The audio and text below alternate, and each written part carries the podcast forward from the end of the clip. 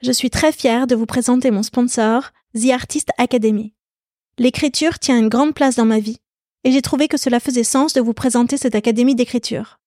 The Artist Academy est connue pour proposer des masterclass d'écrivains lus dans le monde entier, comme Eric Emmanuel Schmidt, Raphaël Giordano ou Bernard Werber. Des masterclass dans lesquelles ces grands auteurs vous partagent leurs meilleures techniques d'écriture. Cette fois-ci, The Artist Academy va plus loin, avec une nouvelle offre qui s'appelle l'Académie d'écriture. L'Académie d'écriture, c'est un coaching sur 12 mois qui vous prend par la main de la première page au point final de votre manuscrit. Vous êtes coaché par des agents littéraires et vous avez accès aux masterclass de 8 grands auteurs. Les thèmes abordés? Donnez vie à vos personnages, travailler la musique des mots, structurer votre récit. Ce programme est fait pour tous ceux qui ont un rêve d'écriture et qui veulent enfin le réaliser. Que vous soyez débutant ou expérimenté, c'est un programme qui vous aidera à installer une routine d'écriture dans votre vie, à développer votre légitimité et à ouvrir votre créativité. On parle souvent ici, dans la fin des règles, de ce moment de la midlife où l'on revient à soi pour aller à la poursuite de ses propres désirs. Si vous avez envie de rejoindre cette académie d'écriture, alors avec la fin des règles, vous aurez 10% de remise. Je vous invite à remplir le formulaire qui se trouve dans le descriptif pour avoir toutes les informations. Si vous aimez écrire et que vous avez envie de tenir votre livre entre les mains, allez-y de ma part.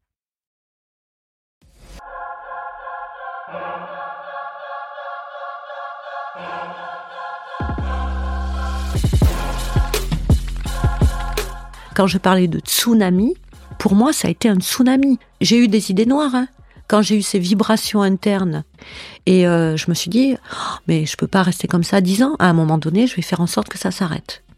Et j'ai jamais eu de pensée comme ça, moi, avant. Je suis pas fragile en soi. Si j'avais été quelqu'un de fragile, j'aurais pu passer de l'autre côté. Et dire à ce moment-là, j'en peux plus, j'arrête tout. Vivre un petit peu plus au jour le jour et prendre les choses avec beaucoup de recul. Et je pense que, à un moment donné, on passe un cap. On passe un cap et on se dit, voilà, ça y est, je deviens quelqu'un d'autre. C'est comme un peu avant un accouchement. Au moment où on accouche, on vous dit pousser, pousser, à un moment donné, il faut lâcher prise. Moi, je pense que la ménopause, c'est un, nouvel accouchement. La fin des règles, c'est un espace de parole où les femmes se transmettent leurs histoires et déballent tout. La ménopause sert de point de départ pour parler féminité, transmission et tous les sujets que chaque femme doit redéfinir à la midlife. C'est un récit collectif qui se chuchote à l'oreille. La vie au travail, la vie au lit, les kilos qui ne partent plus, les nuits blanches, mais aussi la libération que cela semble représenter pour beaucoup de femmes la fin des règles que l'on s'impose, des règles que l'on accepte, la fin des règles quoi. Allez, venez.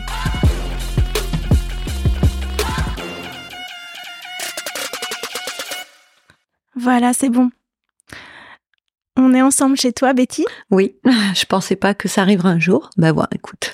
On est à Périgueux, où tu m'as invité pour euh, t'enregistrer. On s'est rencontrés sur le forum euh, Facebook, sur le groupe Facebook Marre de la ménopause. Oui, ouais, ouais, ouais. Et j'ai pris contact avec toi parce que tu interviens beaucoup sur le groupe.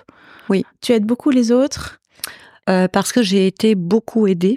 Et c'est grâce à ce groupe que j'ai découvert ce que j'avais en fait. Voilà, parce que je me suis posé des questions pendant plusieurs mois où je me suis même dit, comme je t'ai dit, euh, que j'allais mourir à un moment donné. Voilà, j'avais des épisodes très très violents. Mm.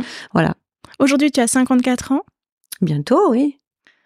Dans la vie d'assistante maternelle, oui, je le dis parce que ça nécessite beaucoup d'énergie. Oui. Quand on dort mal, c'est dur. Oui, oui, oui, c'est vrai. alors, je vais, je vais rien dire moi, je vais te laisser raconter comment tu as découvert la ménopause. Comment ça s'est passé pour toi?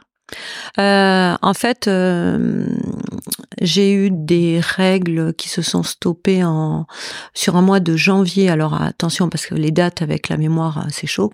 Euh, en 2022, voilà. En janvier 2022, j'ai eu des règles qui se sont arrêtées. Février-mars, plus rien. Et c'est là que, en parlant avec ma collègue qui est à peu près du même âge que moi, j'ai dit bon ben je pense que ça y est, j'attaque la ménopause, voilà, sereinement quoi, sans me douter de ce qui allait se passer. Et euh, en avril, j'ai eu 15 jours de règles très très hémorragiques et ça a été terminé. Voilà. Donc euh, là, j'ai commencé à déguster avec ce qu'on appelle les fluctuations hormonales que je ne connaissais pas encore. Et j'ai commencé à avoir des palpitations, bon, ben, des bouffées de chaleur, ça je savais, j'étais prévenue, hein, tout le monde parle de bouffées de chaleur. Qui dit ménopause dit bouffées de chaleur, mais je m'attendais pas au reste, hein. c'est-à-dire à ces grosses montées d'anxiété, euh, des gros essoufflements, euh, des palpitations horribles. Et par la suite, euh, j'ai eu aussi des vibrations internes, voilà, des tremblements internes où je me suis demandé si j'avais la maladie de Parkinson, une sclérose en plaques, parce qu'on devient aussi hypochondriaque, hein, voilà, le moindre petit bobo, ça y est, on va mourir. Et il y a eu un jour de février où je, un samedi euh, matin, où ma fille était là, qui a 23 ans, euh, qui m'a toujours vu comme un pilier de, de, la maison, où je me suis jamais plainte de rien, j'ai jamais été vraiment malade hein, de quoi que ce soit. Et euh, je lui ai dit, je vais faire des courses. Je suis partie à ma voiture et je me suis sentie très très mal, très essoufflée, pas bien, des palpitations. Et je me suis dit, qu'est-ce que j'ai? Je fais un arrêt cardiaque, quoi.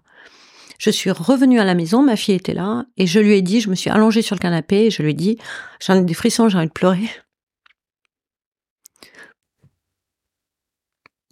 Je lui ai dit, appelle les secours.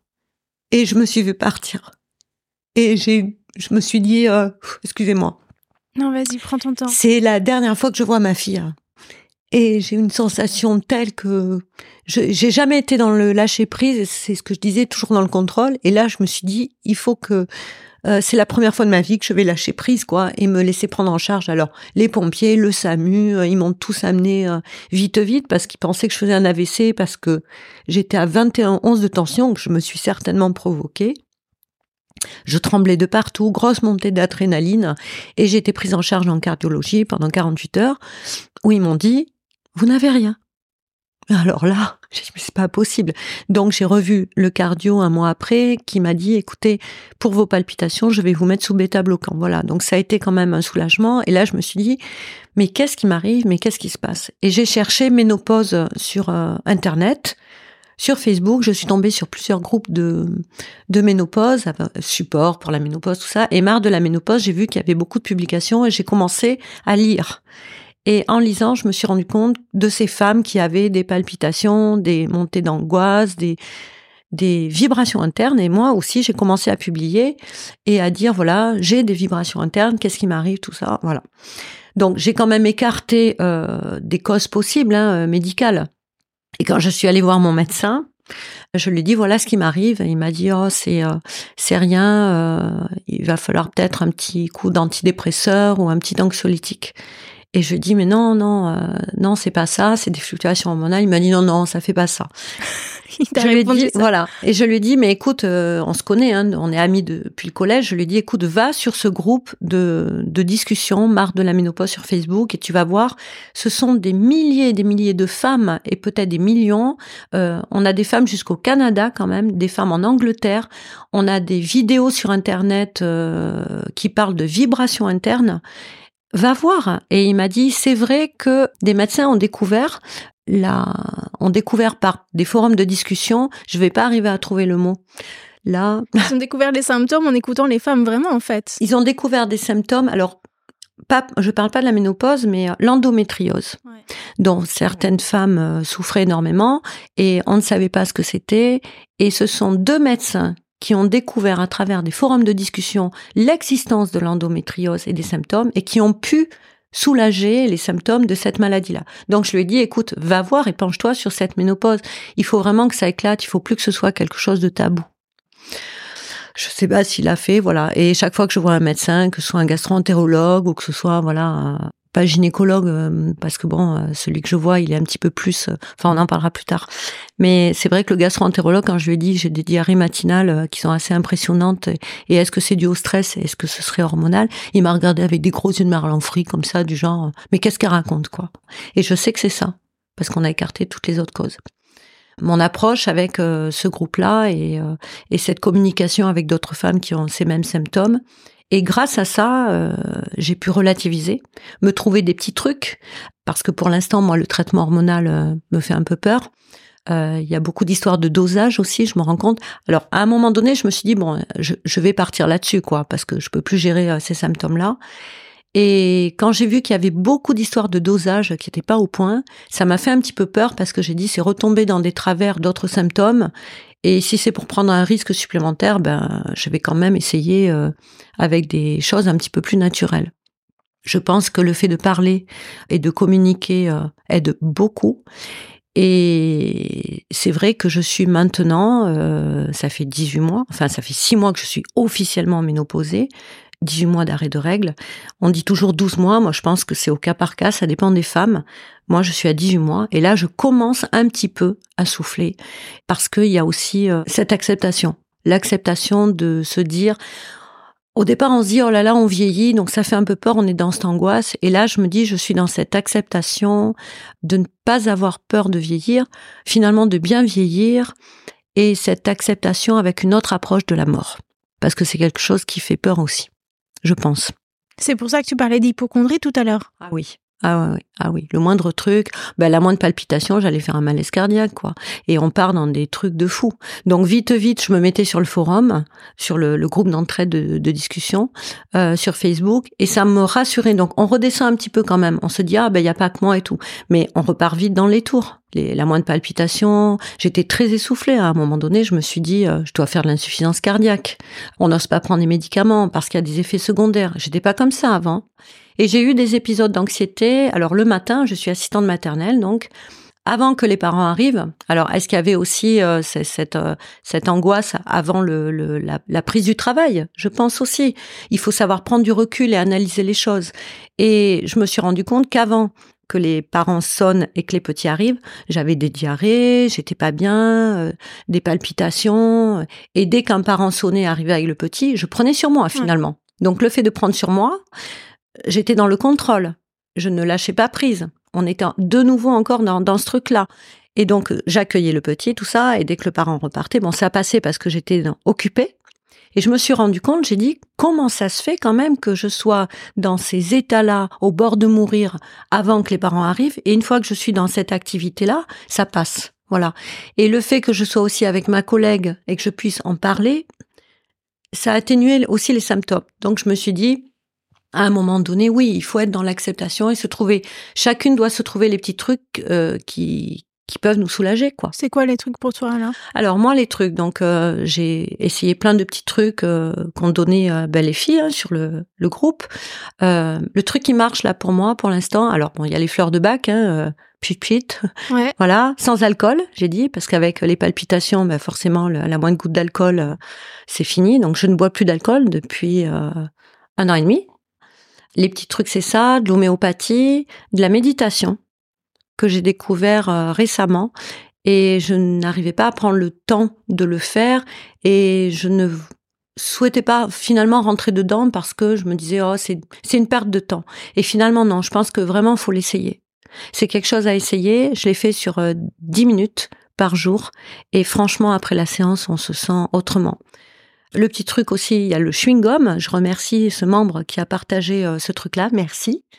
Parce que le chewing-gum, donc, euh, le fait de mastiquer envoie un signal au cerveau qu'on mange. Et à partir du moment où le cerveau croit qu'on mange, il pense qu'on n'est plus en danger. Et à partir du moment où il se dit elle n'est plus en danger, on stoppe euh, cette émission de cortisol qui déclenche tout un phénomène, palpitation, sueur, euh, euh, mort imminente, anxiété, et donc ça calme le truc. Alors, faut pas manger un chewing-gum comme ça tous les jours à tout va ou après chaque repas, non. C'est dès qu'on sent que ça monte, de toute façon on le sent, on sent que c'est là, que ça monte, et on se dit ça y est, c'est parti. On prend le chewing-gum et toujours en connaissance de cause et en se disant ça va marcher comme ça. Donc toi, tu as toujours des chewing-gums dans ton sac. J'ai toujours maintenant et des chewing-gums dans mon sac. Il y a une situation un peu stressante que tu n'as pas forcément repérée, mais qui agit surtout. On le sent, on sent que c'est là, ça prend, euh, ça prend en creux. Là, on se dit oh là là, ça monte. Alors faut pas non plus rentrer, se dire hein, dès qu'on sent un petit truc, prendre le chewing-gum. On le sent, on sent quand c'est imminent et quand ça devient plus dangereux pour nous. Mais le chewing-gum, c'est bien. Voilà, le chewing-gum, respirer. Euh, j'ai changé de, mon médecin m'a changé aussi de bêta bloquant. Voilà, il faut pas hésiter non plus. Alors, c'est ce que je dis. On, met beaucoup de choses sur euh, le dos de la ménopause, mais il faut pas hésiter non plus à aller voir des spécialistes et des médecins et écarter euh, d'autres, euh, voilà, d'autres pathologies ou faire réajuster un traitement. Voilà. Ce bêta bloquant, il sert vraiment à quelque chose? Oui, ouais, ouais. je me suis dit, je m'étais refusé à prendre euh, des antidépresseurs, anxiolytiques, même tout, médicament, et quelque chose. Aller dire à quelqu'un qui a des palpitations, qui est hypochondriaque, on va vous donner quelque chose pour ralentir le cœur. on est dans le flip, quoi. On se dit, euh, là, je rentre surtout. C'est bien le dernier médicament que je veux prendre. C'est comme si on vous disait, on va vous anesthésier généralement euh, toutes les semaines euh, pour que ça aille mieux. Non, non, non, non. Donc moi, ce bêta bloquant, j'avais l'impression de de toucher à un organe vital et je me suis dit, il va y avoir des effets secondaires, ça va peut-être me détraquer, je pourrais peut-être plus m'en passer. J'ai mis six à huit mois à le prendre. Et le jour où je l'ai pris, alors j'ai pas pris le bon en plus, donc j'ai eu des effets secondaires d'essoufflement, de grande fatigue avec parce que j'étais trop ralentie. Ouais. Heureusement, j'ai revu le cardiologue et je dis n'hésitez pas à aller voir le cardiologue, n'ayez pas peur d'aller voir un cardiologue, même si on en a peur au début. Et il m'a changé de traitement et là, mais franchement, depuis, euh, il m'a changé de traitement le 2 novembre. Là, je suis sur une semaine où j'ai encore ces petites fluctuations où je suis pas très bien. T'appelles ça des règles Des règles fantômes, j'appelle ça. On parle toujours d'organes fantômes quand on perd un organe et on Mhm. le sent encore là. Et moi, je parle de règles fantômes parce que je suis sur une période où je devrais avoir mes règles. Et c'est bien de le noter, de se faire un calendrier. J'ai un calendrier où je mets des plus, plus, plus quand je suis bien, et je mets un moins quand je suis pas bien, et moins, moins quand je suis au bord du gouffre. Et je regarde toujours ce que j'ai mangé, est-ce que j'ai dormi, et est-ce que je suis sur des règles fantômes. Et ce petit bilan-là, ça permet de mieux appréhender la suite et de faire ce qu'il faut et de ne pas faire ce qu'il faut pas. Comme euh, s'envoyer euh, une tarte aux pommes euh, bien sucrée et des chouquettes, et le lendemain on n'est pas bien, on se dit tiens pourquoi je suis pas bien? Et on se rend compte que ce sont ces épisodes de sucré, enfin en ce qui me concerne, hein, après ça peut ne pas toucher toutes les femmes, mais moi ces épisodes de sucré ne me conviennent plus du tout. Ouais, Voilà. fini le sucre pour toi. Alors fini, euh, je me dis, je me fais un petit plaisir, voilà, il faut que je relativise et il faut que je sois un petit peu plus, que je pense un petit peu plus mamie et, et- et accepter ça en me disant peut-être que euh, la petite soupe et les yaourts du soir euh, sera préférable à la tarte aux pommes et peut-être qu'il faut que je limite, euh, oui, les friandises, euh, les sucreries, les viennoiseries, ben, qui sont nocives quoi finalement. De toute façon, chacune a son point faible. Hein. Il y en a, ça va être les crudités, il y en a une, ça va être le sucre, il y en a, voilà. Alors, on se donne des petits conseils et on teste. Et moi, de par ces tests et ces petits conseils, je suis mieux maintenant. Moi, je pense que le côté psychologique est très très important aussi. Ouais. L'autosuggestion. Ce que tu disais à propos de d'accepter la situation dans laquelle tu es, Ouais, ouais, accepter de ralentir, ouais. de plus avoir le même rythme qu'avant, de plus être la femme active que tu as été pendant très longtemps, Ouais. et de juste prendre du temps pour te cocooner, euh, dire non à des choses sur lesquelles tu dis. Dans un premier temps, je m'en veux. Pourquoi j'ai dit non? Pourquoi je fais pas ça? Avant, j'étais capable de le faire. J'étais capable d'aider. J'étais capable d'être présente. Ouais. Bah non, là, j'ai besoin de plus de temps pour moi. C'est ça que j'entends dans tout ce que tu dis. Oui, il y a, y a une petite anecdote où euh, je marchais avec mon fils, bon, mais qui a 17 ans, qui m'a toujours vu euh, au taquet, quoi. euh, et on est allé en ville et, et à un moment donné, j'ai eu cet épisode de- d'essoufflement, avec palpitations, essoufflement, voilà. Et on lutte.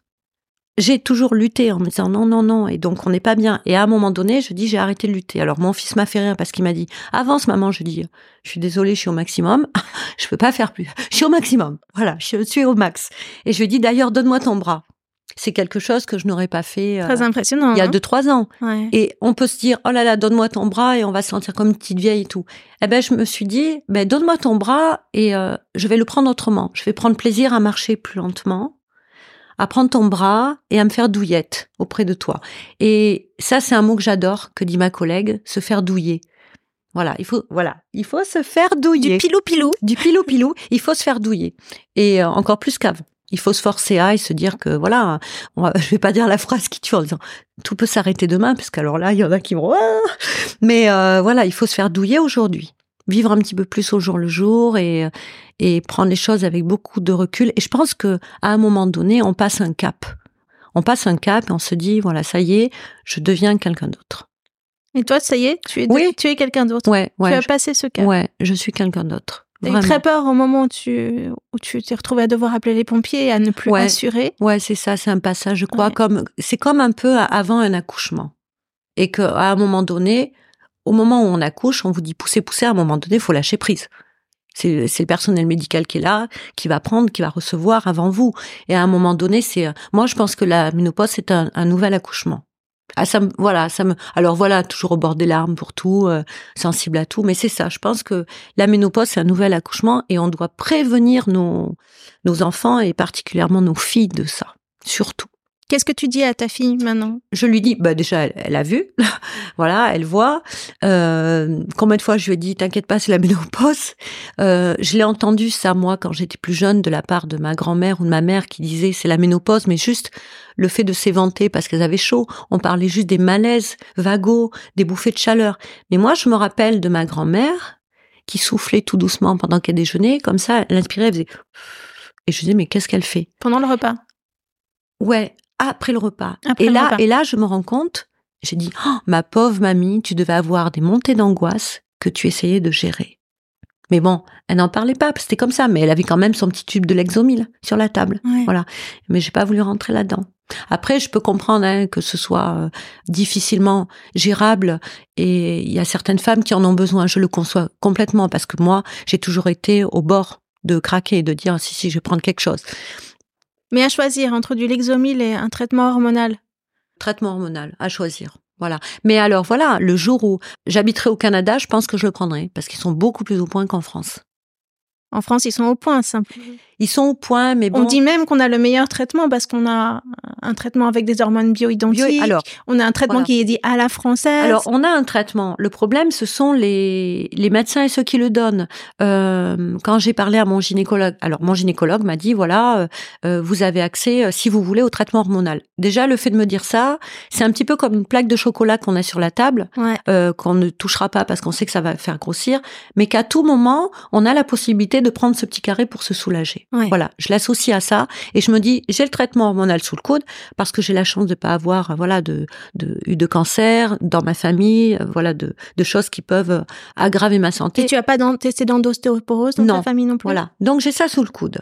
Après, ce qui m'embête un peu, c'est quand j'ai parlé à mon gynécologue de traitement bio-identique, il m'a dit que ce que ça, bio-identique, il m'a dit bio-identique, pas bio-identique, c'est la même chose.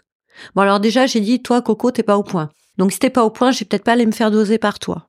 Après, euh, c'est pas facile de trouver euh, de trouver le bon médecin.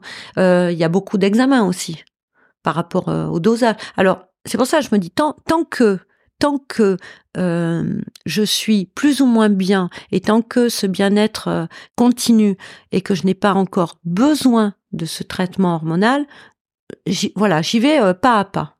voyez, c'est un peu comme l'arrêt du tabac. Quand j'ai arrêté de, de fumer, j'avais cette dernière cigarette que j'ai repoussée d'heure en heure, de jour en jour, de semaine en semaine, mais j'avais toujours le paquet de cigarettes sur le l'armoire et eh ben j'ai arrêté de fumer comme ça. T'es une warrior. Non, mais j'ai arrêté de fumer comme ça et j'ai fumé un paquet par jour pendant 35 ans.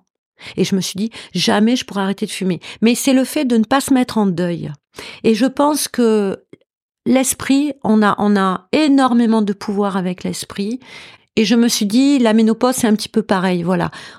J'ai accès à ce traitement hormonal si ça va pas, j'ai accès aux anxiolytiques si ça va pas, c'est là en suspens au-dessus de moi, au-dessus de ma tête. Voilà, je peux faire tomber tout ça si ça va pas. Et je pense que c'est ce qui me maintient. Et la cigarette, ça a été pareil. Je disais à, tout moment de se dire, on arrête de fumer, c'est fini, on se met en deuil, mais c'est horrible, c'est terrible. Et la ménopause, c'est un petit peu pareil. Se dire qu'à un moment donné, on n'aura jamais accès à rien et qu'on va devoir subir, c'est ce mot, subir, voilà. Et je pense qu'il faut changer son vocabulaire et sa façon de voir la ménopause. Et c'est terrible à dire, mais de se faire une alliée de la mort et de la ménopause, on voit les choses après différemment. Et on passe ce cap. C'est un déclic. C'est comme quelqu'un qui fait du vélo et qui à un moment donné a le déclic et, et prend. Il faut trouver son équilibre. Se faire une alliée, et tu dis dans la même phrase de la mort et de la ménopause. Oui, euh, je me suis beaucoup intéressée à. Alors, je parle pas, euh, on va pas partir dans les croyances. Hein, chacun croit en, ce qu'il veut. Je ne vais pas parler de religion, de Dieu, de tout ça. À un moment donné, je pense qu'on est un petit peu effrayé de toujours de cette limite qui arrive au bout de la vie et de se dire qu'à un moment donné, ce sera terminé pour de bon. Voilà. Ce qui nous rend sûrement hypochondriaque, avec cette peur de mourir. Euh, on devient, alors j'ai découvert un nouveau mot euh, cette semaine, c'est cardiophobe. Cardiophobe. Cardiophobe, voilà, c'est la peur de la crise cardiaque, la peur de d'avoir un problème au cœur et que tout s'arrête. Voilà, de la mort, quoi. Et je pense que notre rapport à la mort euh, nous rend anxieux. Donc il faut travailler là-dessus. Je me suis rapprochée de, alors je sais pas si je peux citer, euh, de Jean-Jacques Charbonnier, qui est un médecin euh, anesthésiste réanimateur, qui a eu des expériences, qui a vécu des expériences avec des patients de mort imminente. Et même lui, sa première expérience a été sur une autoroute où il était médecin urgentiste. Il explique, c'est une petite parenthèse. Et pendant la désincarcération du véhicule, il devait poser une euh, voie intraveineuse sur un, un blessé, un jeune de 20 ans. Et il a dit qu'il a vu la mort dans ses yeux. Ses pupilles se sont dilatées et il a vu son âme sortir et il a vu quelque chose, une ombre, partir. Et il a dit que toutes ses convictions à ce moment-là, avec sa femme qui était aussi médecin, se sont euh, envolées. Il, il l'a sauvé ce garçon ou non Non, non, non, il non, non, non. Mais voilà, Mm. il a, il l'a vu, c'est, il a vu son âme s'élever. Et alors je dis qu'on y croit ou pas, je me suis dit, je vais me mettre là-dessus parce que que ce soit vrai ou pas, on dit l'espoir fait vivre. Et j'ai dit, je vais me concentrer là-dessus et me dire qu'il y a quelque chose après et quel soulagement euh, parce que à chaque nouvelle palpitation que j'avais, à chaque montée d'anxiété, on est obligé d'être dans ce lâcher prise ou se dire oh là là, c'est pas grave, s'il se passe quelque chose, il y a quelque chose après, ne t'affole pas et tout redescend. Et il est là le vrai lâcher prise pour moi. De me dire, euh, arrête de dire non, non, je veux pas mourir, je veux pas mourir, je veux pas qu'il m'arrive quelque chose et tout. Et c'est là que, que la, cocotte minute explose et qu'on peut se faire du mal, je pense. Donc euh, voilà. Et alors j'essaie de trouver des petits articles. Maintenant, on sait que des scientifiques approuvent cette idée-là. On sait que l'univers est très grand. On sait que beaucoup de choses se passent à travers l'univers. Je me suis rapprochée d'un magnétiseur. J'ai suivi une formation pour le magnétisme. Je barre le feu. Et tous ces petits trucs-là, on se dit, voilà, toutes ces choses invisibles qui sont là, ben, peuvent être rassurantes et nous faire passer justement cette ménopause euh, plus sereinement. Enfin, c'est mon ressenti. Après, voilà, il y en a qui vont être dans le tricot, dans le. Moi, je suis là-dedans. Je suis dans l'univers. Ton corps change? Ah oui, ah oui, ça a été. Et ça, comment tu l'acceptes? Alors, la première cata, ça a été en cabine d'essayage où je me suis dit non mais euh, ils ont dû euh, bouger les lumières, ils ont dû échanger les glaces, je sais pas. Euh, voilà, je me suis vue là et j'ai dit mais c'est quoi ça? Il y a une espèce de trou de peau d'orange. Je me suis jamais vue comme ça. Et puis on essaye un vêtement, de deux on se dit non c'est pas moi, là de profit ça va pas. Et il fallait que j'essaye dix pulls avant d'en trouver un. Et encore, le dernier m'allait pas forcément, je l'achetais pas. Donc je me suis vue quand même essayer euh, la moitié du magasin pour trouver un pantalon, euh, alors qu'avant je pouvais commander euh, par correspondance et paf, ça allait. allait toujours. Toujours. mannequin. Voilà, là c'est fini, c'est terminé. Alors ça m'a pas plus inquiété que ça, mais quand même, je me suis dit voilà, là, je me suis vue remonter ma peau comme ça. Je me suis vue remonter ma peau des cheveux comme ça, où je, où je me suis vue ne plus aller à la piscine. Voilà, Euh, on est un petit peu dans le, refus de cette transformation. Euh, le premier poil qui arrive là, le machin. Après les cheveux blancs, moi ça me, ça, enfin ça, ça m'a jamais gêné hein, les deux trois cheveux blancs qui arrivaient. Mais c'est vrai que oui, j'ai euh, j'ai fait l'expérience aussi euh, d'une amie qui m'a dit alors ne le faites pas hein, mais euh, de prendre une glace et de c'est l'humour hein, de prendre une glace et de se mettre comme ça et on se voit dix ans après voilà avec toute la peau qui tombe voilà. Alors de temps en temps quand je voyais ces femmes faire ça là je disais mais qu'est-ce qu'elles font et tout et je me je me rends compte que de temps en temps je fais oh je serais bien comme ça finalement là d'enlever ça là voilà donc oui le corps change euh, on a euh, la peau qui se relâche, euh, on a des douleurs articulaires, euh, voilà. De plus, euh, avec ma profession, c'est euh, aussi compliqué. Moi, je me dis, je fais avec. Et justement, comme je suis dans ce, cette recherche un petit peu de qu'est-ce qui se passe après la mort, euh, je prends plus ça comme une enveloppe corporelle, voilà. C'est mon enveloppe, il faut que j'en prenne soin. Mais je vais pas m'attarder sur des petits détails et je me dis c'est comme ça. De toute façon, je suis plus dans le, je suis dans l'acceptation de, vieillir d'être je suis dans l'acceptation d'être une mamie un jour et euh, voilà mais d'être d'être une une mamie bien quoi voilà d'être bien dans ma peau d'être je préfère avoir des rides et ne plus avoir ces montées d'anxiété et palpitations que d'être dans la souffrance et euh, tirer à quatre épingles c'est un choix choix de vie ton choix de vie. J'aimerais bien que tu me parles de ta maman.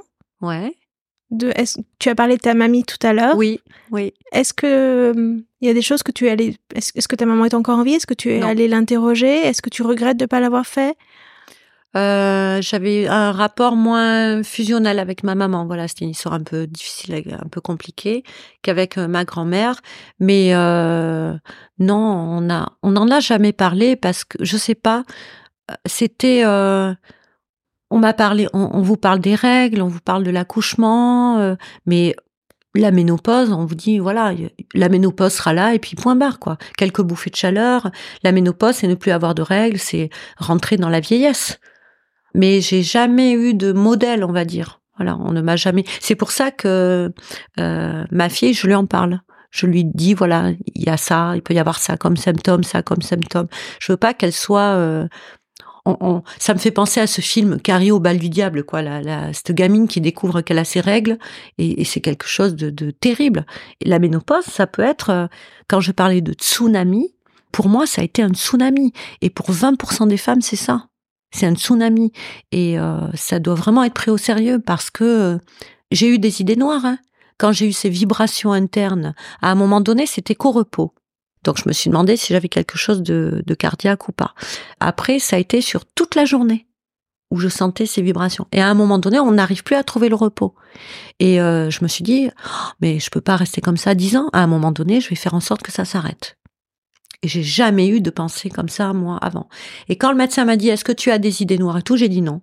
Non, parce que je me suis dit, il va me coller des cachets, et que après les vibrations, bah, j'ai fait avec, et euh, je me suis rendu compte que beaucoup de femmes en avaient, et que c'était pas quelque chose euh, que, que je ressentais euh, forcément euh, qu'au repos. Enfin voilà, ça faisait partie des symptômes, des symptômes de la ménopause. Je me suis dit c'est quelque chose de normal que j'ai accepté et donc ils sont beaucoup moins ressentis maintenant. Et tu t'es retrouvée à mentir à ton médecin? Parce que tu savais que sa réponse serait pas celle que tu attendais. Oui, et là et là où ça peut être grave, c'est que je suis pas fragile en soi, mais je me suis dit à un moment donné, si j'avais été quelqu'un de fragile, j'aurais pu passer de l'autre côté et dire à ce moment-là, euh, j'en peux plus, j'arrête tout. Et je pense qu'il y a des femmes qui peuvent être au bord de ça. Et je me suis rendu compte sur les forums de discussion, sur ces groupes d'entraide, que certaines femmes sous antidépresseurs anxiolytiques continuer d'avoir leurs symptômes. Alors à un moment donné, voilà, moi, moi je m'adresse au médecin, quoi. Penchez-vous dessus parce que euh, si on se rend compte que les symptômes sont toujours là, malgré les antidépresseurs et malgré les anxiolytiques, ça veut dire qu'il y a, il y a des femmes hein, qui peuvent basculer et se foutre en l'air. Hein. Il y a des symptômes qui peuvent amener à ça, vraiment. Bon, c'était la petite parenthèse. Toi, aujourd'hui, tu es célibataire, c'est ce que tu m'avais dit. Oui. que ça fait plusieurs années que maintenant tu es plus en couple. Voilà. J'écoutais l'autre jour Lio qui parlait de ça. Voilà, je suis dans le même trip. Euh, oui, oui. Donc voilà. Après, euh, ben, comme on dit, euh, en rentrant au couvent, ça s'estompe.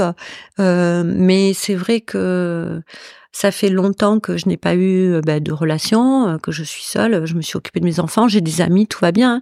J'ai j'ai un petit sextoy si voilà si j'ai besoin. Mais voilà, j'ai pas eu de de besoin charnel, on va dire.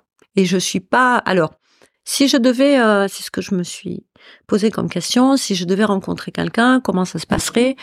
J'ai eu beaucoup de.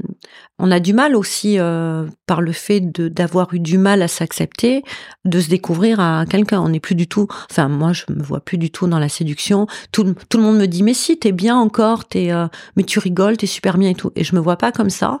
Et j'aurais du mal, je pense, à rentrer dans un jeu de séduction.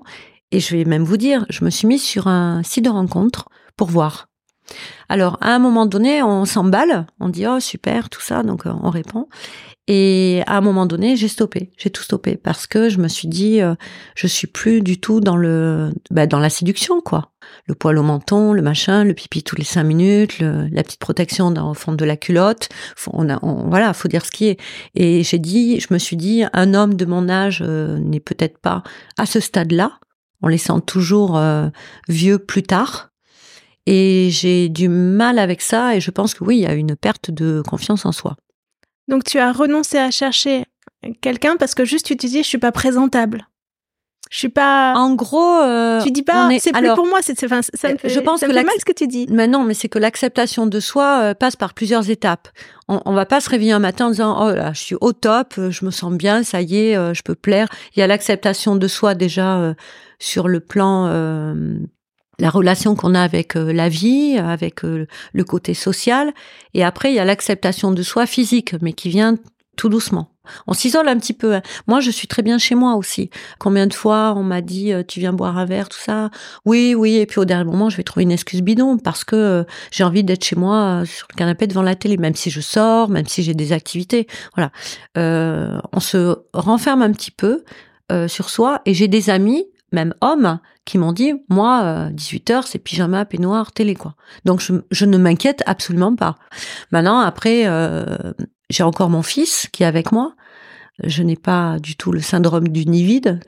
Et donc, peut-être que voilà, le jour où il partira, j'aurai peut-être ce besoin, je pense, hein, de partager quelque chose avec quelqu'un. De là à vivre avec quelqu'un, peut-être pas, parce qu'on prend aussi ses petites habitudes.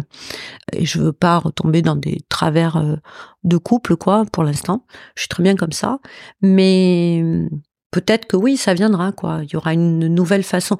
Euh, c'est pas une nouvelle façon de plaire et de séduire. Je pense que à un moment donné, on n'est plus trop là-dedans. On est plus dans l'envie de partager quelque chose avec quelqu'un. Ça, tu as encore envie. Mais la phase séduction, elle, te, elle te dégoûte un peu, on dirait. Ouais, ouais, ouais, c'est ça. Ouais, c'est ça. Ouais, il y a peut-être un, rejet un peu de ça, ouais. Et tu as pas besoin d'une présence parce que tu as déjà ton fils qui te remplit de cette présence au quotidien, mm. de ses Pour faire les courses aussi. Pour les courses, oui, si. Euh, non, non, mais voilà. Non, j'ai pas besoin de. J'ai pas besoin de présence de. Non, parce que j'ai euh, j'ai quand même euh, ben, j'ai des collègues, j'ai des amis, donc ce manque, si on pouvait parler de manque affectif, je le retrouve ailleurs, quoi. Voilà, je sais que premier jour de retraite, je vais prendre un chien. Voilà, j'ai toujours eu des animaux. De par mon activité, je me refuse à en prendre pour l'instant, et donc voilà, euh, le chien. C'est vrai que tu passes la journée avec des petits, toi. Eh ben oui. Ouais, c'est aussi. Eh oui, des petits bouts, voilà. Donc il y a aussi, il y a, enfin voilà, le côté affectif est quand même bien rempli mes enfants, mes amis, collègues, même les petits. Je travaille et il y a toujours ce partage, voilà, même si on, est un peu plus à, ras du sol, il y a toujours ce partage euh, de l'amour. Il y a de l'amour de toute façon, voilà. Ouais, j'adore t'écouter et je trouve qu'on est allé très très vite pour tout aborder. Je suis très étonnée. Je voudrais revenir sur ce que tu disais sur ton anxiété.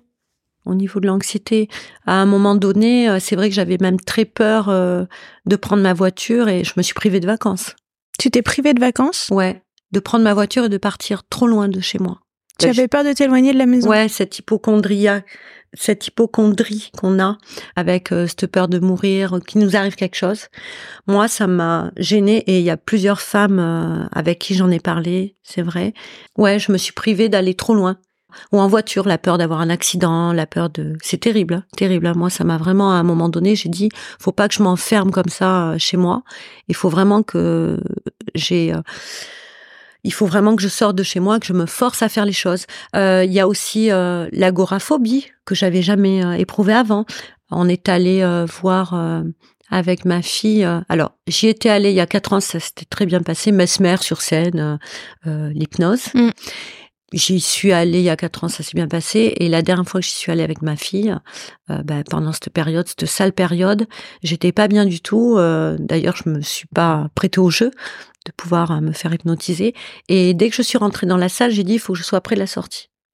Pas bien, euh, au cas où il se passe quelque chose, au cas où il y a du feu, un mouvement de foule. Non, mais un truc de fou, hein, quoi. Mais c'est ça, c'est moi je me revois petite à voir ces femmes qui décrivaient un peu des choses comme tu l'as dit, et à me moquer d'elles, à me dire mais pourquoi elles ont peur de tout?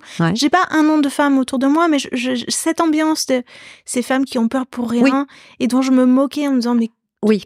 Et, tout d'un coup, je me rends compte que ça devient nous un jour et on ne reconnaît pas parce qu'on a été la femme active et entreprenante. Voilà. Eh ben, tu me fais penser à un truc. Moi, j'ai été quand même élevée par ma grand-mère. Donc, je me dis, euh, j'ai été élevée finalement par une femme très anxieuse parce qu'elle était là-dedans. Et elle m'a passé cette anxiété. Alors, je te dis pas, vois le cocktail, quoi. La ménopause, plus avoir été élevée par une grand-mère anxieuse, ouf, je dis, je m'en sors pas mal. Mais c'est vrai que peur de tout, l'ascenseur.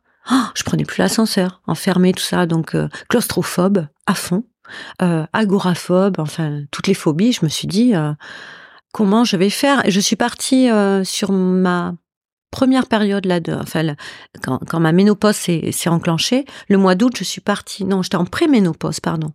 je suis partie avec ma fille en vacances au mois d'août où il a fait très très chaud et j'avais ces vibrations internes.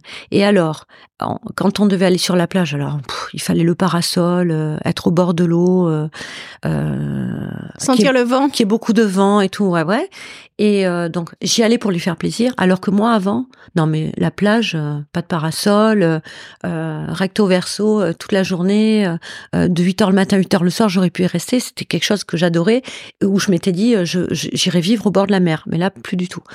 Et donc Ma fille, je me rappelle, euh, rien que d'aller euh, manger un petit truc le midi. Alors après la digestion, les palpitations, voilà, mais je savais pas encore trop ce que j'avais.